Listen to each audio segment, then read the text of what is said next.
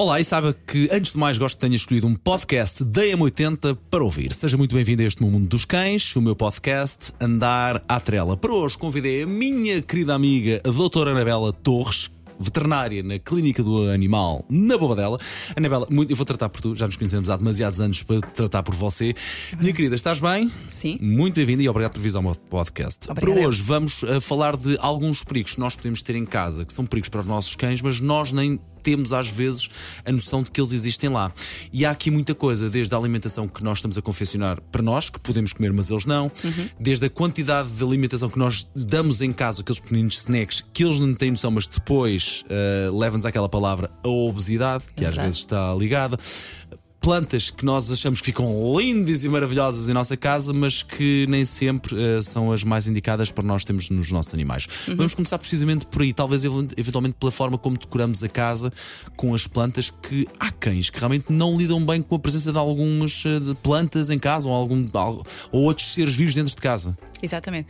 Ah, como estavas a dizer, nós temos aquele hábito de ah, tornar a nossa casa mais friendly, mais bonita, mas de facto, quem tem ah, animais tem que ter algum cuidado na escolha ah, das, das plantas, porque há plantas que são tóxicas, ou seja, se os animais ah, comerem. Ah, e é muito fácil para eles, porque tu sabes melhor que ninguém, ah, eles são muito curiosos, não é?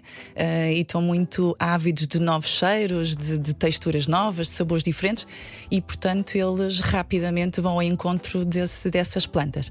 Ah, posso dizer algumas? Antes de avançares, Diz-me. dúvida que eu tenho. Eles. hum, tu tocaste num- no verbo comer, mas só o cheirar já pode provocar Claro. ali algum problema, porque sobretudo os cães conhecem através da maior arma que têm, que é o faro, que é o nariz dele, não é? É, Deles. Exatamente. O, o olfato deles Exato, é olfato. potentíssimo. É potentíssimo, não é? Sim, sim, sim, Portanto, só o facto de, de cheirar e tocar na planta pode fazer contacto, não é? reação. Exatamente, uma reação ah, dermatológica, fazem logo ali, ah, ficam com muita comichão, podem fazer ah, edema, E são coisas, prurido. no- são coisas que nós damos logo conta, ou às vezes é uma coisa silenciosa que, que pode ser ainda mais grave, Se porque nós for- não estamos a ver. Se for dermatológica, tu vês logo ficar mais vermelho, começam insistentemente a coçar ah, a cara, o focinho, Portanto, em termos é? comportamentais, eles começam a dar um sinal, não é? que não estão confortáveis. exatamente, ok, ok, exatamente. ok. É a mesma coisa que tu, ah, um ser humano, tocar numa planta e ela fazer-te uma urticária, uma reação ah, dermatológica, é uma- no fundo é uma reação alérgica como outra qualquer. E vocês vão notar de certeza absoluta, tu vais notar de certeza absoluta que o teu animal está a fazer essa reação. Se bem que quando eles comem plantas, essa, essa toxicidade normalmente vê-se, também vê-se pela parte dermatológica, mas sobretudo começam a vomitar e a fazer diarreia.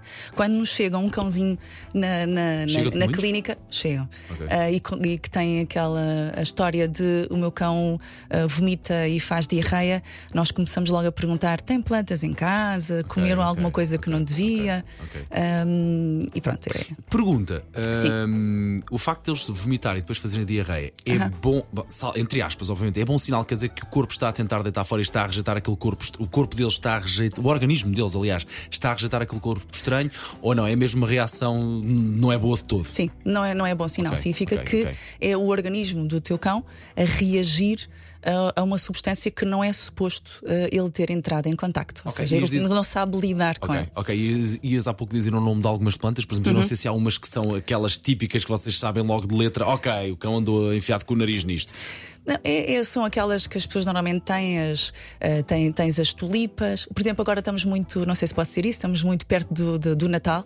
Ah, há a flor do Natal, ah, o azevinho, que, que nós adoramos. Que agora, nesta altura do ano, anda em tudo o que é mesa está, está Exatamente. um azevinho a decorar, se calhar, ou Exatamente. nas árvores de Natal que estão em baixo e muito mais acessíveis aos cães. Por Exatamente, exatamente. Portanto, têm que ter o cuidado e, eu, no fundo, os cães são como as crianças, né? é perceber até onde eles podem, porque eles saltam perfeitamente por uma, Claro, por uma mesa. bancada. Claro exatamente, sim, uma claro bancada. Uhum. sim. Olha, nem por acaso vou aproveitar essa tua deixa das bancadas onde, está o, onde estão as nossas refeições. Sim. Há a ideia, claramente, de que os cães, eh, infelizmente, podem, a maior parte das vezes, comer tudo aquilo que os seres humanos eh, comem. Não, porque Mentira. uns são canídeos, outros são seres humanos. Claro. E como disse agora a veterinária, eh, não, não é bom acontecer para a saúde do animal, não é? Pois é.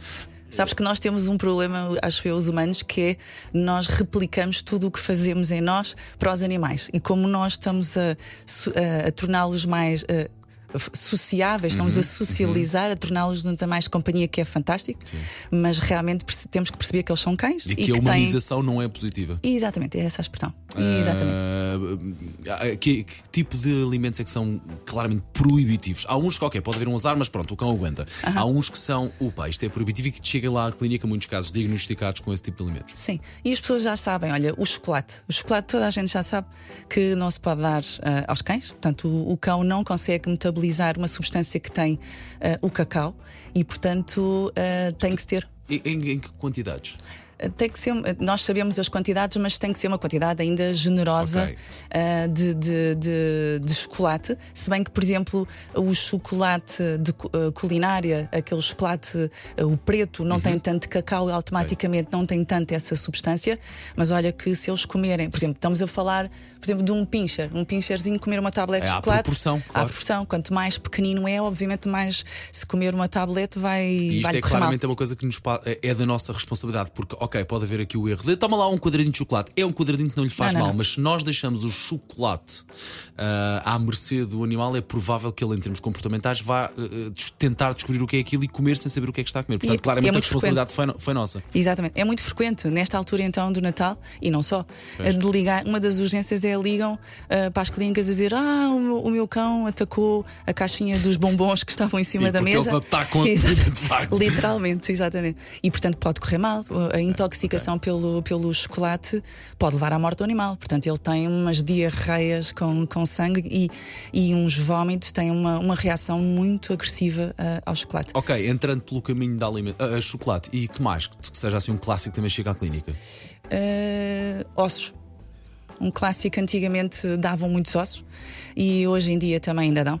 Acham que é, é normal. Antigamente, na, na- na geração dos nossos avós, sei Que lá. havia menos informação. E, exatamente. eh, Não havia podcast? Exatamente. E portanto eh, era, era, era cultural os animais comerem os restos lá de casa. Hoje em dia isso já não se justifica, até porque temos eh, dietas muitíssimo bem formuladas, tens alimentação eh, com muito boa qualidade nutricional e com os nutrientes que eles precisam, e portanto é escusado dar os restos. Mas ainda mesmo assim, ainda se encontra pessoas a dar os ossos. Ahm, e os ossos, como deves calcular, os ossos não são digeridos pelo, teu, pelo aparelho eh, gastrointestinal e os ossos ficam no estômago e podem provocar obstruções, E- perfurações. Exatamente, alguns deles se calhar não chegam ao estômago, ficam a meio do caminho, que depois é muito complicado para se tirar. Exatamente, ou mesmo perfura, rapidamente faz um. Ao, ao- ao trincar o, o cão, faz-te uma espícula do osso e, e- e consegue-te, obviamente, rasgar um estômago ou, ou, um intestino e faz-te uma peritonite e o teu cão pode correr bastante, bastante mal. E entrando pelas coisas que ficam a meio do caminho, eu costumo dizer sempre aos meus alunos: a cuidado com isto tudo que nós temos em casa, mas sobretudo nas senhoras que têm meias e meias de Ui. vidro. Acho que a doutora Anabela, Ui. com este ui, disse eh, quantas operações é que tu já fizeste a abrir esófagos aos estômagos para tirar meias? Esófagos, não estômagos. Uh, Ok, quando ficam retidos no esófago, faz endoscopia, Ok. mas no estômago é brutal. Meias de crianças, olha que não é assim tão, tão frequente.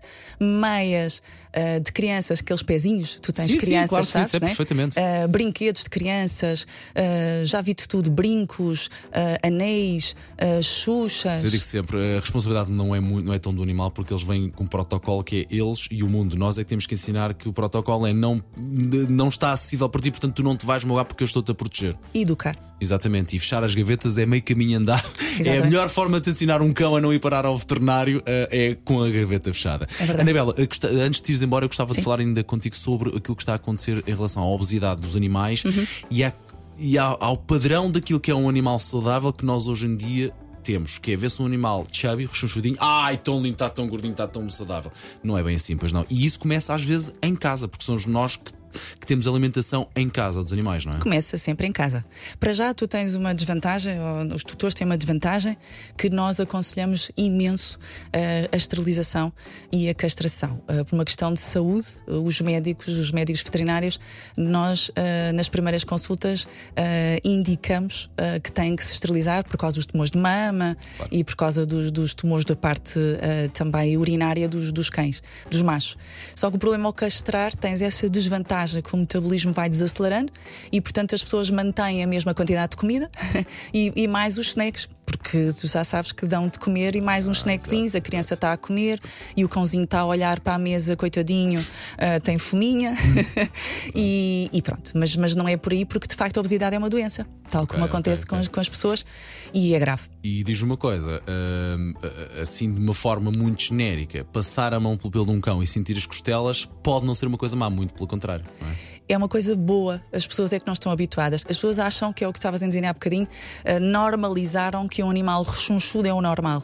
Não é. Uma pessoa rechonchuda também não é o normal. Eu tenho tantos alunos que, que me chegam às mãos as primeiras aulas em que o cão vai, claramente parece um ovo muito largo lá a meio, às vezes por desconhecimento, Sim. e é engraçado como apenas emagrecendo o animal, portanto, dando-lhe mais motivação, mais agilidade, como os próprios animais mudam de comportamento. Claro. Uh, mudando, mudando na saúde e, e dando-lhes. Uh, uh, um estado físico muito melhor. Claro. Olha, Anabela, muito obrigado por vir ao meu podcast. Obrigada, Tens sempre a porta aberta aqui na M80. Uh, para ouvir mais podcasts, já sabem, m80.ol.pt, secção podcast Andar à Trela. Hoje, a conversa comigo, doutora Anabela, da Clínica Veterinária da Bodela.